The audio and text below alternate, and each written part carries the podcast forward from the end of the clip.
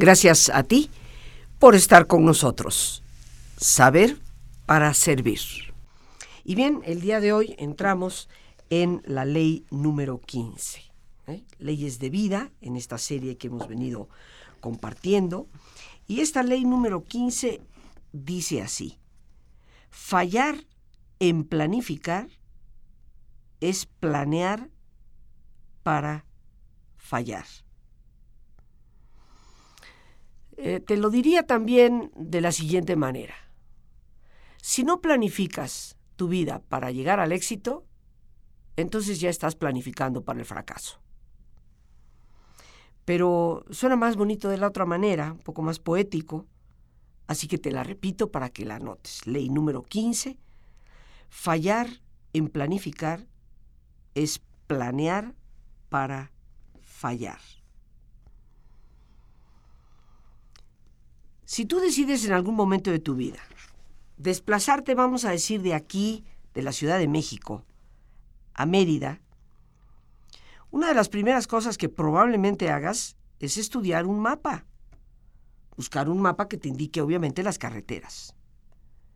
Y te darás cuenta que, pues sí hay una elección, hay diferentes maneras de llegar, ¿no? Para alcanzar tu destino. Te podrías ir este, bordeando Veracruz, te podrías ir nada más hasta antes de llegar a Córdoba, desviarte a La Tinaja, ir a Villahermosa, pero a partir de Villahermosa también hay varias rutas. Si te vas a frontera y vas bordeando el precioso Golfo de México, esas alturas, parte del estado de Tabasco, el estado de Campeche, hasta llegar a Ciudad Campeche y de ahí a Mérida. O bien podrías seguir de Villahermosa por la parte interior hacia la zona de Palenque, cruzar un pedacito del estado de Chiapas y de ahí continuar hacia Escárcega. Y bueno, podrías hacer inclusive una ruta bastante eh, interesante, ¿no? De irte desde ahí hacia Quintana Roo y subir por la costa para después llegar a Mérida. O de Escárcega, puedes llegar hasta Champotón y de ahí a Ciudad Campeche y de nuevo a Mérida. En fin, lo que te quiero hacer ver es que existen diferentes alternativas de ruta. Y eso yo creo que todos lo sabemos. Si tienes prisa, pues puede ser que escojas la ruta que te lleve más rápidamente. Después vas a poder estimar, pues cuánto tiempo te va a llevar el viaje y te vas a sentar un poquito, por lo menos un momento, a planificar también más o menos a qué horas vas a llegar. Bueno, pues queridos amigos, lo que es cierto para planificar un viaje de la Ciudad de México a Mérida es igualmente importante, valioso y verdadero para poder llegar a cualquier meta que tú te propongas. Si no tienes un mapa, entonces pues puede ser que tu mente deambule de aquí para allá sin una meta clara y pueda ser totalmente inefectiva en alcanzarte soluciones. Pero si tú formulas un plan para alcanzar tus objetivos, de la misma manera como lo haces utilizando un mapa para llegar a un destino, y si te propones ser sistemático y estudiar un poco las diferentes alternativas, entonces vas a poder enfocar tu dirección y tus pensamientos y todos tus actos tendrán que ver con esa dirección que has dado. Te sentirás entonces capaz de alcanzar cualquier meta que realmente te propongas. En un libro titulado Cómo alcanzar el éxito de Brian Adams, él escribió lo siguiente. Los planes son como puntos guía para nuestro éxito. El éxito se alcanza a través del diseño que nosotros vamos haciendo y el fracaso por la falta de ese diseño. Por eso nuestros planes, eso que nosotros planificamos, son como las señalizaciones del camino, de ese camino en la vida que nos puede llevar a ser personas exitosas. Sin esas señalizaciones en el camino, pues eh, nos podemos perder con facilidad y llegar a un punto al que no queríamos llegar. Los planes que han sido realizados de una manera muy pobre, eh, muy sin pensarse, nunca nos permitirán cosechar las buenas cosas. De hecho, nuestros objetivos, nuestros logros, no pueden ser mayores que aquello que hemos hecho para alcanzarlos. Si tus planes son así como hechos al vapor, si tus objetivos son como muy pobrecitos, muy escasos, entonces en el fondo nunca puedes esperar alcanzar muy buenos, excelentes, extraordinarios resultados. Cuando persigues tus metas de una forma específica, por un plan bien realizado, vas a tener mucho más éxito en más ocasiones que situaciones de fracaso. Pero pareciera ser que con frecuencia no tomamos esto en cuenta. Dice un viejo proverbio chino, es mejor regresar, planificar y hacer, tejer una red, que dejarse llevar por la corriente y simplemente desear que aparezcan los pescados. Creo que este proverbio nos habla muy claramente de la planificación. Conozco a muchas personas con muy extraordinarios talentos personales, pero como no planifican, esto les lleva a estrellarse en un momento determinado. Hay que planificarlo todo. Hay gente que piensa, bueno, si se trata de diversión, pero de hecho hay un planteamiento planificado. Yo no me puedo divertir con mis amigos si no planifico que el viernes tal o el sábado tal nos vamos a reunir. Si no está de alguna forma agendado, si no estoy tomando en cuenta que ese día he de reservarlo con ese propósito, pues se me puede pasar. Puede llegar el día y me lo brinco. Puedo atiborrarme de cosas que hacer y cuando me doy cuenta son las 11 de la noche y ya no llegué. Por eso esta ley de vida es tan importante.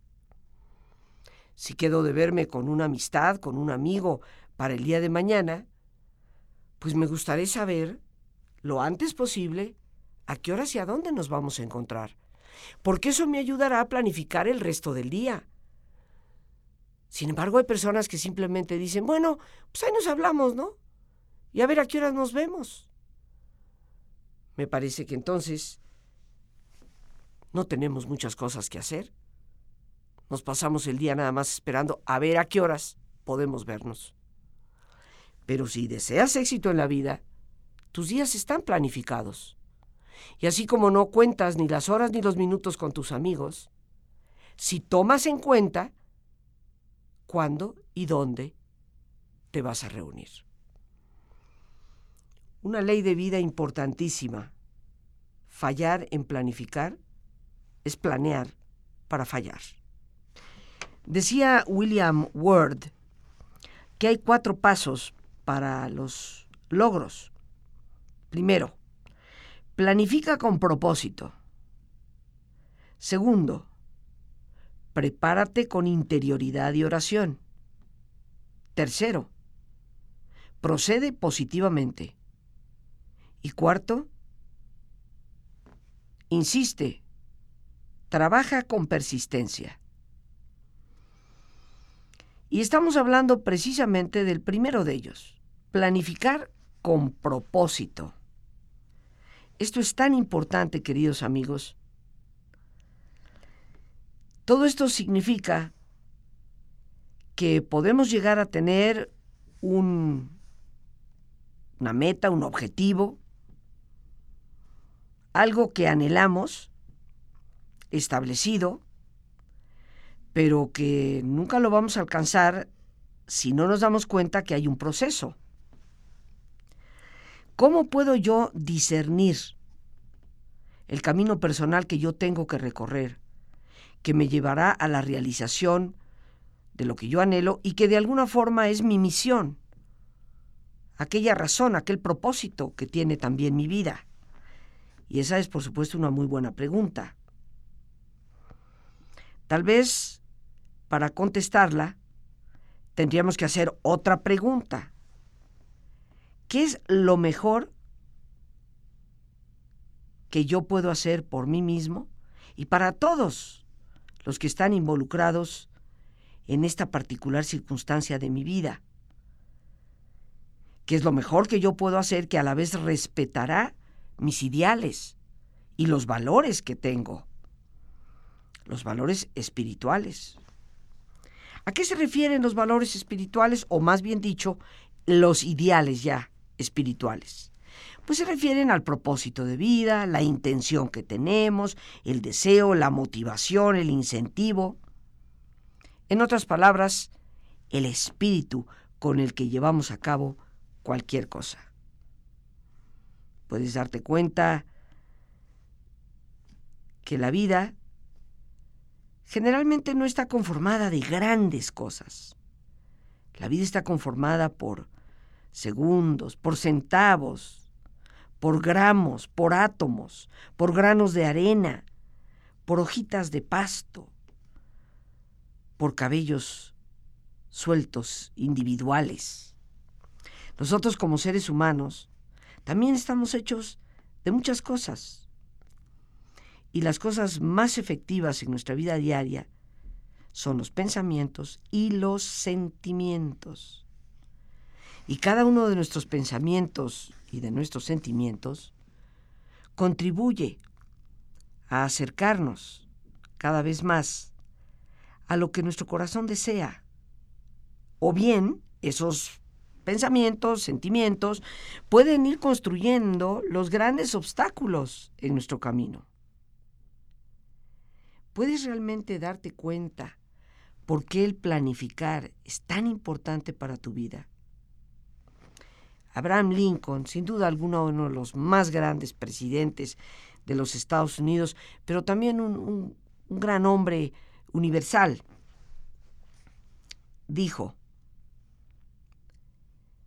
estudiaré y me prepararé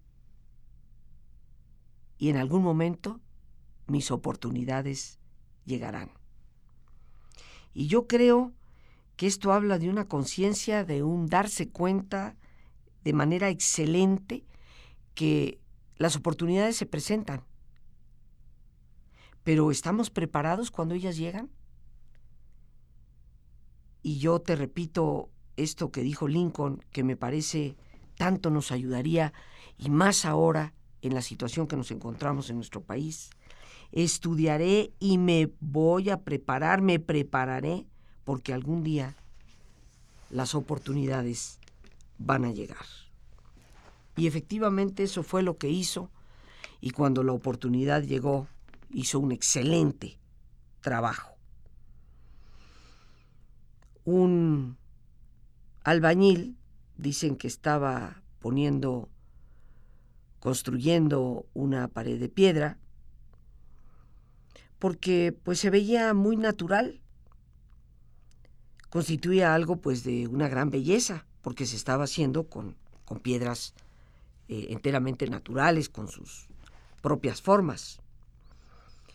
Y el dueño de la casa, del lugar que se estaba construyendo, mientras caminaba por los jardines, se dio cuenta de que el albañil se daba su tiempo en colocar piedras muy pequeñas, tanto tiempo como en colocar piedras mucho más grandes. Así que el propietario fue caminando hacia el trabajador y le preguntó, ¿no podríamos hacer que la, el muro, la pared, eh, pues fuera levantándose más rápidamente si utilizara más de las piedras grandes?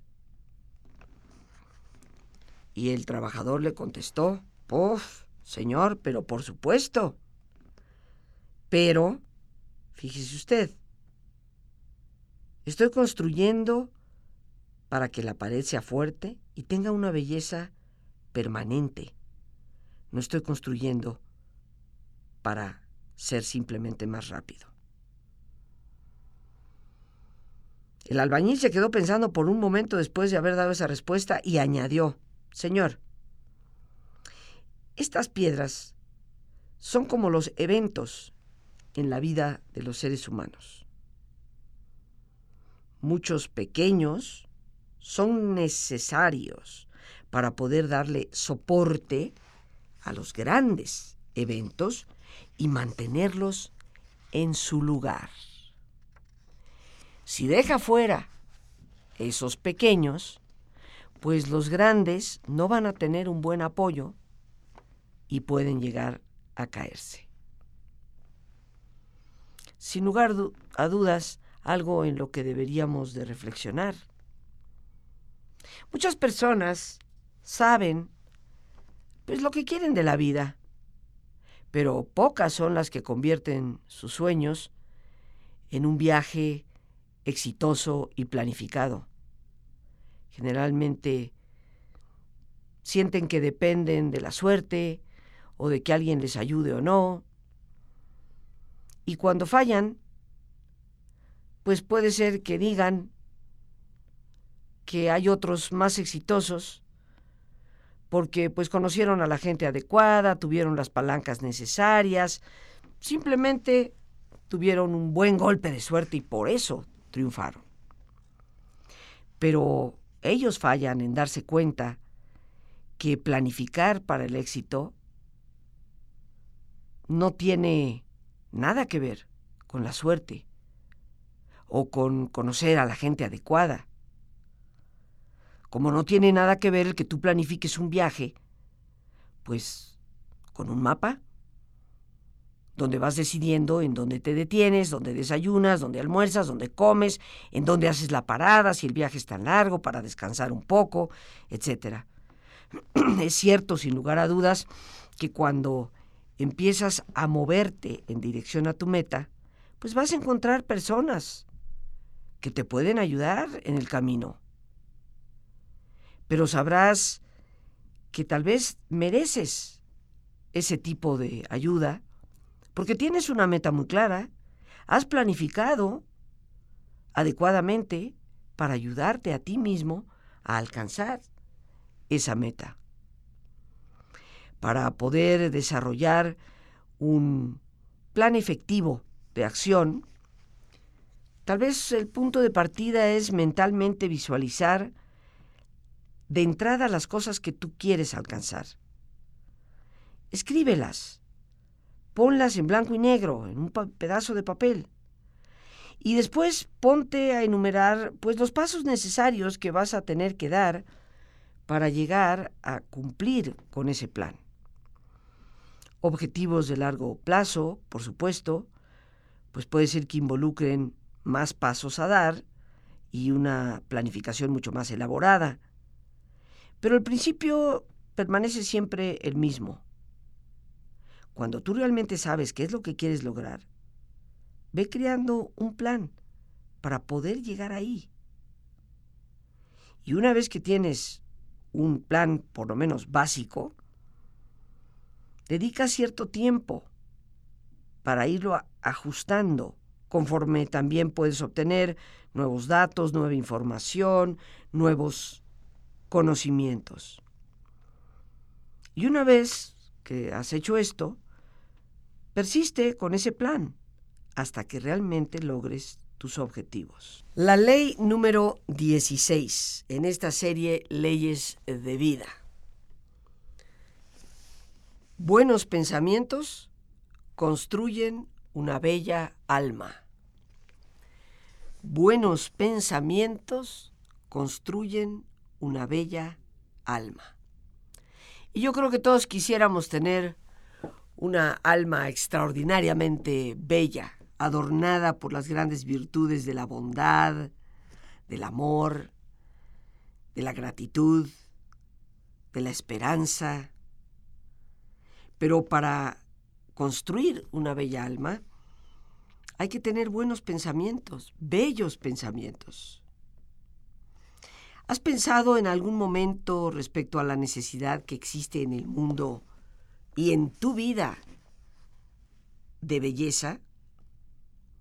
Porque la belleza no solamente es agradable a los ojos, es una esencia que nos ayuda a vivir mucho más productivamente y de una manera mucho más feliz. El rodearnos de cosas bellas, lo cual no significa cosas caras. La sencillez muchas veces es la mayor de las bellezas. Desarrollar en nosotros el gusto por lo bello.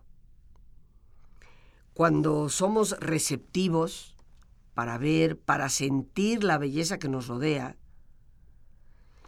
nos vamos como sintonizando cada vez más a la presencia creativa de Dios, de ese Dios que nos habita, de ese Dios que está en nosotros, de ese Dios que habita un alma, nuestra alma, que es sin duda bellísima también. A Dios le gusta vivir en y con nosotros. En la medida en que vamos desarrollando esa sensibilidad para lo estético, como tradicionalmente se habla de lo bello, vamos precisamente sensibilizándonos a esa presencia. ¿De qué manera describirías tú lo que es bello? Algunas personas dicen que la belleza es esa cualidad que gratifica, que complace, porque tiene armonía, porque tiene un nivel o un grado de excelencia y porque es verdadera. Cuando nosotros miramos un objeto,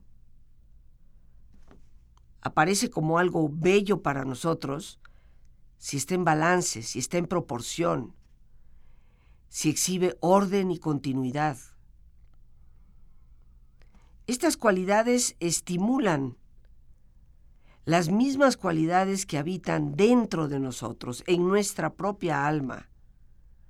Y podemos reconocer la belleza de esa verdad en común que puede existir dentro y fuera.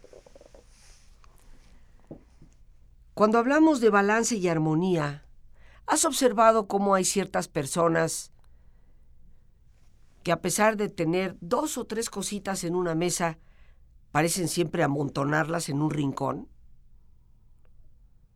No se toman el tiempo, una vez que han pasado el sacudidor, de colocarlas de una manera que estén en armonía y en balance.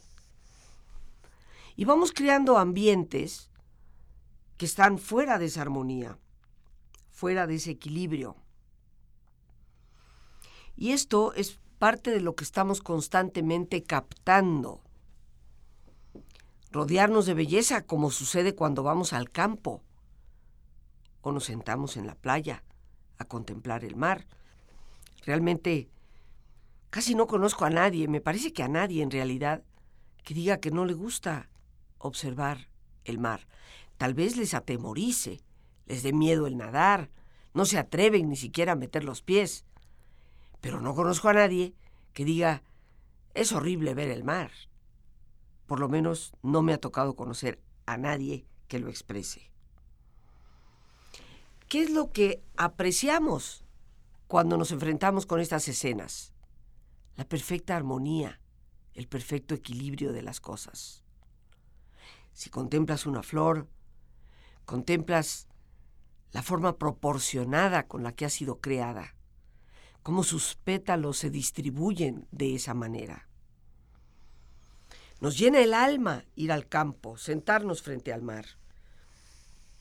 Nos debería de llenar el alma también, queridos amigos, contemplar el sitio donde vivimos. Vuelvo a reiterar, rodearnos en nuestro ambiente, en el hogar, de belleza, no significa la necesidad de comprar objetos caros, pero sí de tener proporciones. ¿Te has fijado cómo en algunos lugares que visitas, tal vez casas de conocidos, de amigos, pues una pared que podría tener algunos cuadros distribuidos, los tiene todos amontonados hacia arriba o hacia abajo, o hacia la izquierda o hacia la derecha, sin ninguna armonía, sin ningún balance. Habrá personas que se cuestionen y digan, ¿cómo adquirir esa perspectiva del balance y del equilibrio?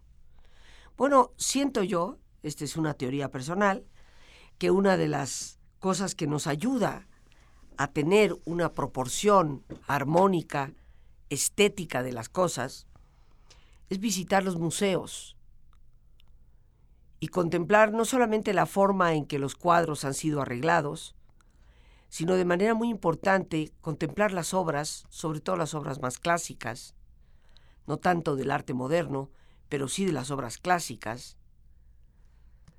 para ver la proporción, cómo están distribuidos los personajes, o cómo han sido distribuidas las viandas sobre una mesa cuando contemplamos un bodegón.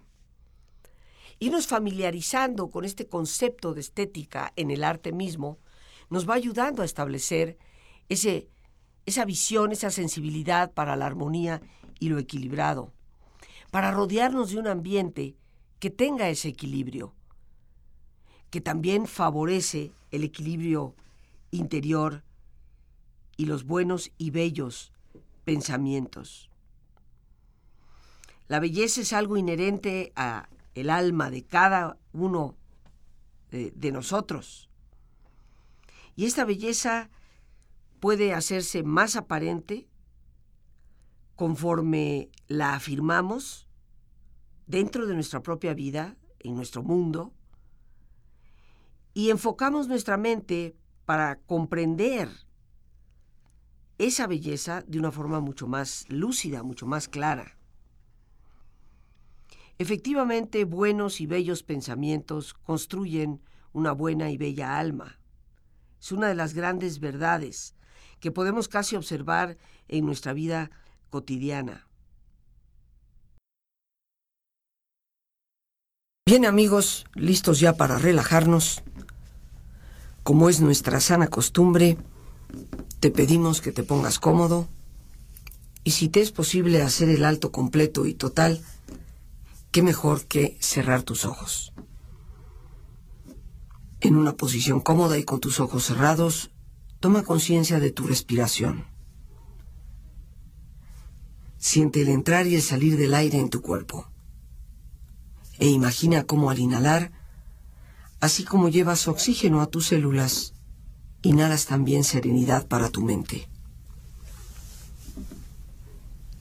Al exhalar, así como tu cuerpo se libera de toxinas, imagina que tu mente se libera en ese aire que exhalas de todas las presiones y todas las tensiones. Respira profundamente. Y concentra tu atención en tu cuero cabelludo. Relaja todos los músculos que cubren tu cabeza.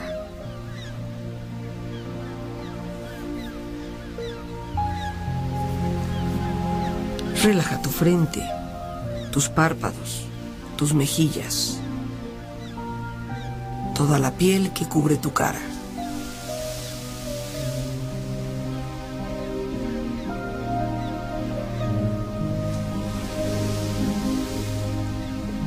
Relaja tu cuello y tu garganta. Siente su flexibilidad, equilibrio, balance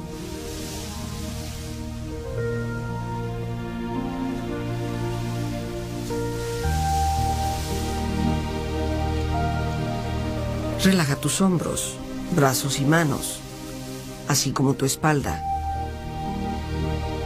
Siente una agradable sensación que relaja todos los músculos en estas partes de tu cuerpo.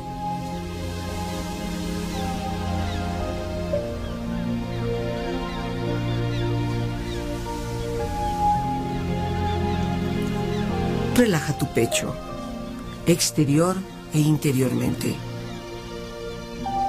relajando todos los músculos, imaginando a todos tus órganos internos funcionar rítmica y saludablemente.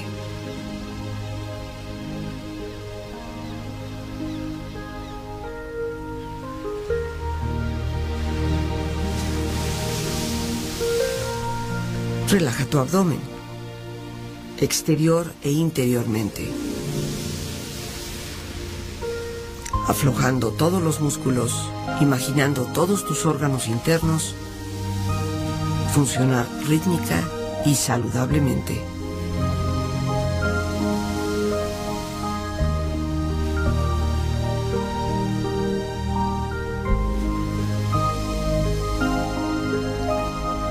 Relaja tus muslos, tus rodillas. Siente la piel, la vibración de la piel en estas partes de tu cuerpo.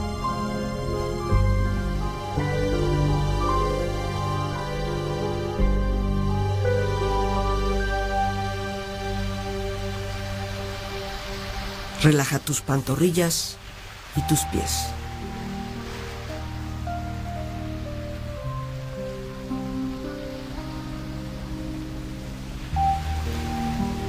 Con tu cuerpo profundamente relajado, proyecta en tu mente la imagen de un lugar ideal para descansar. Imagina los colores, los sonidos, los aromas. Es un lugar de belleza y de paz. Siente estar ahí y disfrútalo.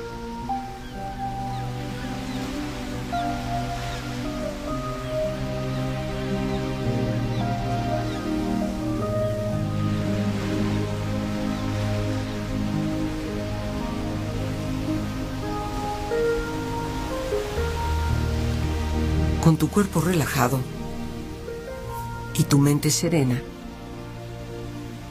reflexiona.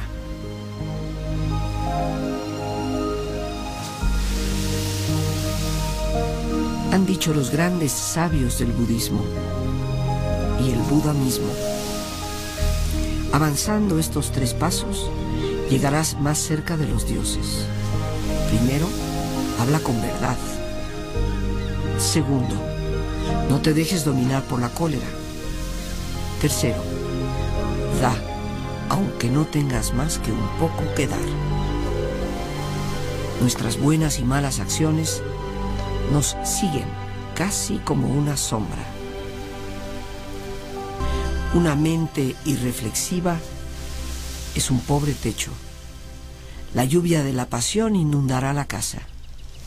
Pero al igual que la lluvia no puede atravesar un techo fuerte, tampoco las pasiones pueden penetrar en una mente ordenada. Como el viajero que al volver de un largo viaje es recibido por su familia y amigos, del mismo modo las buenas obras hechas en esta vida nos recibirán en la otra, con la alegría de dos amigos que se vuelven a encontrar. El que no se esfuerza cuando es el momento de esforzarse. El que aún joven y fuerte es indolente. El que es bajo en mente y pensamiento y perezoso. Ese vago jamás encuentra el sendero hacia la sabiduría.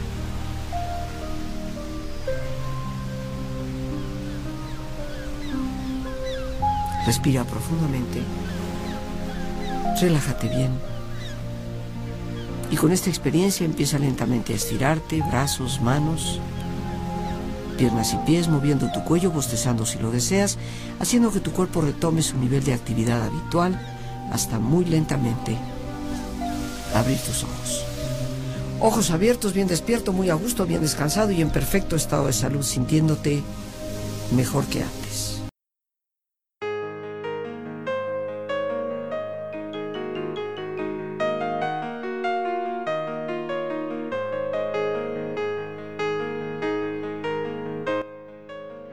Queridos amigos y amigas, no quiero dejar pasar la oportunidad de invitarles a una muy importante conferencia para adolescentes este próximo viernes 23 de julio a las 7 de la tarde.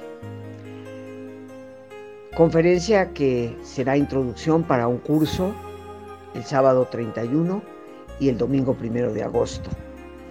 Hoy más que nunca debemos apoyar a nuestros jóvenes en edad de secundaria para que puedan motivarse. Mejores resultados en la escuela, técnicas para la memoria, la concentración, pero sobre todo para el manejo del estrés que tanto han padecido en esta época de pandemia y ahora en el desconcierto de no saber si realmente estamos ya en total libertad o aún no. La persona que imparte la conferencia es la maestra Norma Ledesma Ruiz, de la Universidad Nacional Autónoma de México, una persona dedicada a la pedagogía toda su vida que les dará a través de las técnicas del método Silva las mejores herramientas para su vida. Para informes pueden llamar al 55 37 32 9104 o enviar un mensaje vía WhatsApp o vía Telegram. Con gusto les estaremos atendiendo. Un abrazo con cariño y esperamos verlos.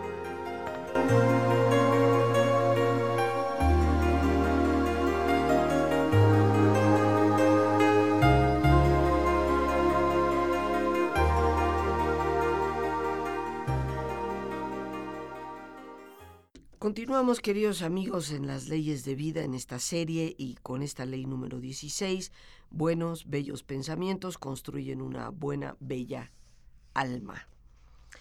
Estamos ya prácticamente por concluir esta ley para entrar en la siguiente.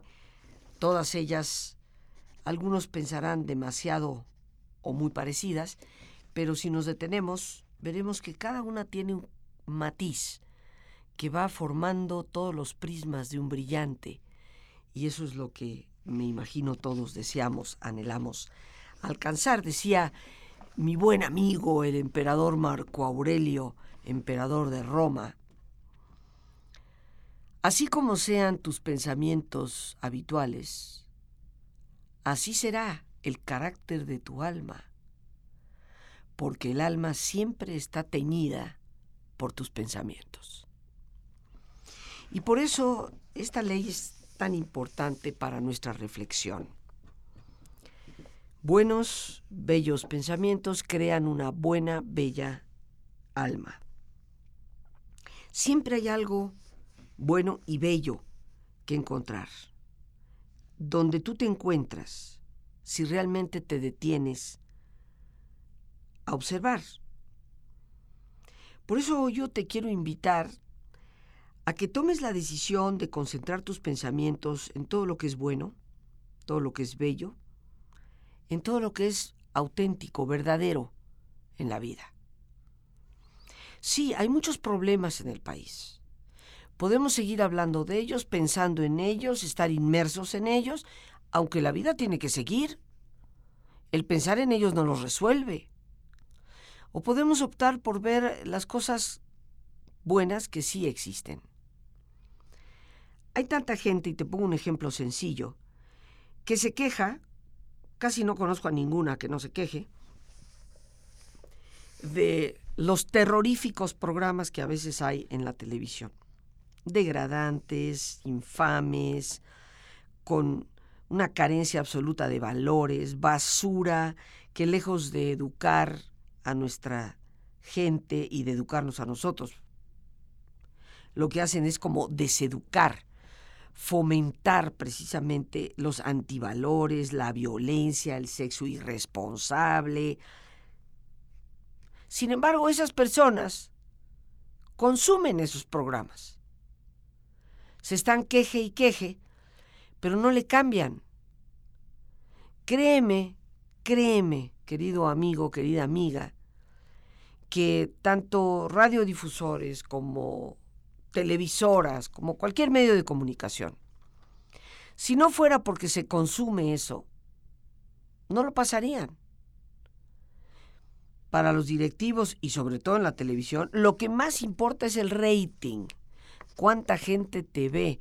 Y tienen aparatos muy sofisticados para poder medirlo minuto a minuto.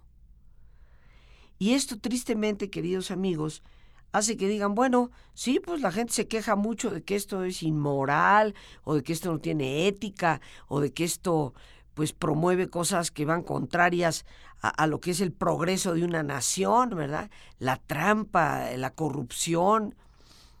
Pero pues eso es lo que a la gente le gusta ver. Si mete uno a un programa con un contenido eh, mejor, no lo ve nadie.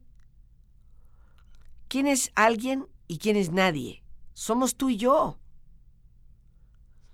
Pero no optamos por cambiarle. Que se llame a un teléfono para hablar de los programas que sí tienen un contenido bueno.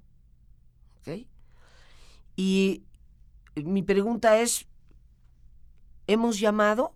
hemos levantado el teléfono y decir, oiga, pues yo escucho tal programa y ese programa tiene un contenido bueno, habría que apoyar ese tipo de programas. No, no lo hacemos, nada más nos quejamos. Pero también hay programaciones muy buenas, tanto en televisión como en radio. Alguien, alguien dirá, bueno, sí, la televisión de paga. El 11, el canal 11 no es un canal de paga y tiene muchas veces buenos programas. A veces no tanto, pues cámbiale. Cámbiale a qué, la gente dice, pues no hay otra cosa que ver.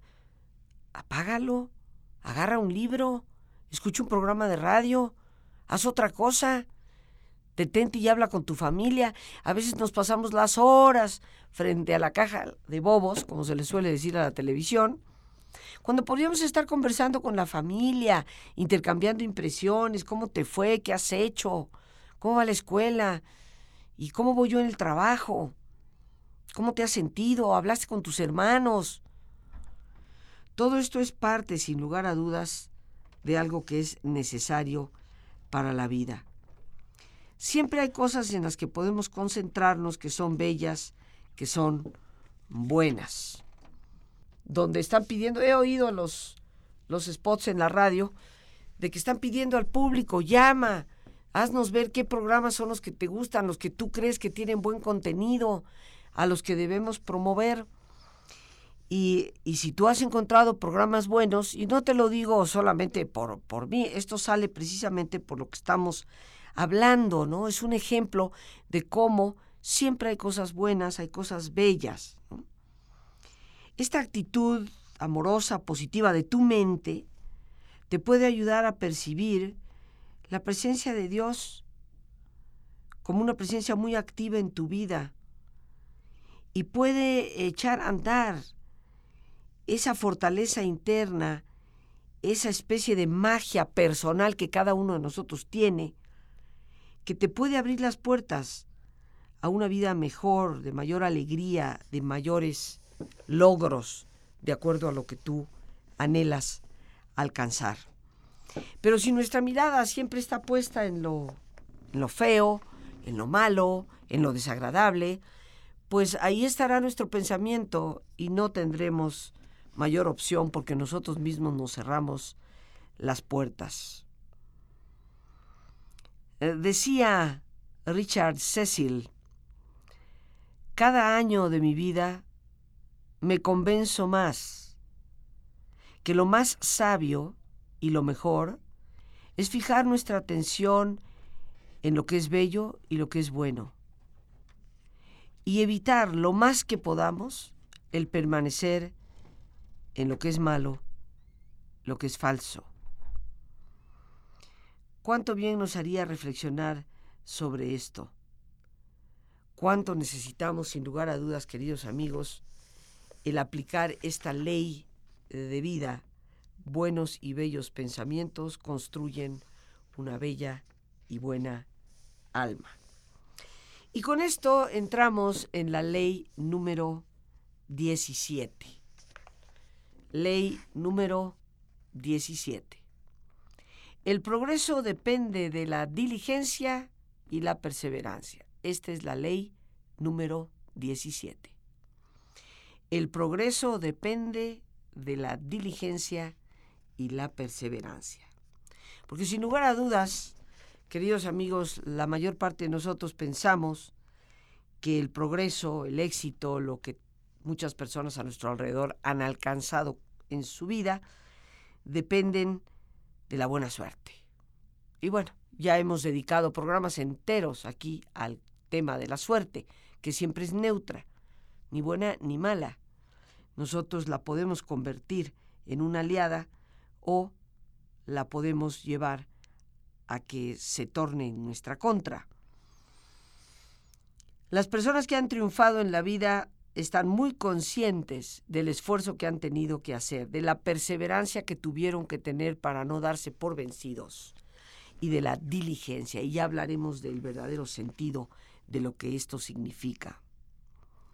¿Te has dado cuenta que uno de los recursos más preciosos que tenemos es nuestro propio tiempo? O sea, el tiempo con el que contamos. De acuerdo a algunos libros, inclusive de Wall Street, donde se manejan las altas finanzas del mundo y también las grandes trácalas del mundo, pero donde se habla de los negocios muchas veces supuestamente con gran conocimiento, se habla de el diario del mejor administrador y que el más importante aspecto para llegar a ser un modelo como líder es cómo manejamos nuestro tiempo personal. Algunas de las publicaciones hechas por Wall Street y un periódico llamado Wall Street Journal se nos dice a través de estos artículos y libros la importancia de poder obtener información, la influencia que la información tiene en nuestra toma de decisiones, pero subrayando que tenemos que tomarnos en serio el impacto de nuestros propios hábitos de trabajo o de aquellas personas que nos rodean. Porque en nuestros hábitos, queridos amigos, gastamos tiempo. ¿Son buenos hábitos o son hábitos que nos van de alguna forma destruyendo? Nuestro tiempo y la administración de nuestro tiempo es vital. Se nos va el tiempo en una serie de tonterías. En mi familia, allá en Yucatán, tenemos este una especie de verbo, matildear. Y alguno dirá, pues, ¿y eso qué cosa es o cómo se come? Es una historia simpática. Por hoy ya no te la voy a poder contar, porque el tiempo se nos ha venido encima. Pero estaremos explicando el verbo matildear. Por hoy las gracias a Dios por este espacio que nos permite compartir. Importante de todos una vez más. Gracias por tu preciosa compañía. Que Dios te bendiga siempre.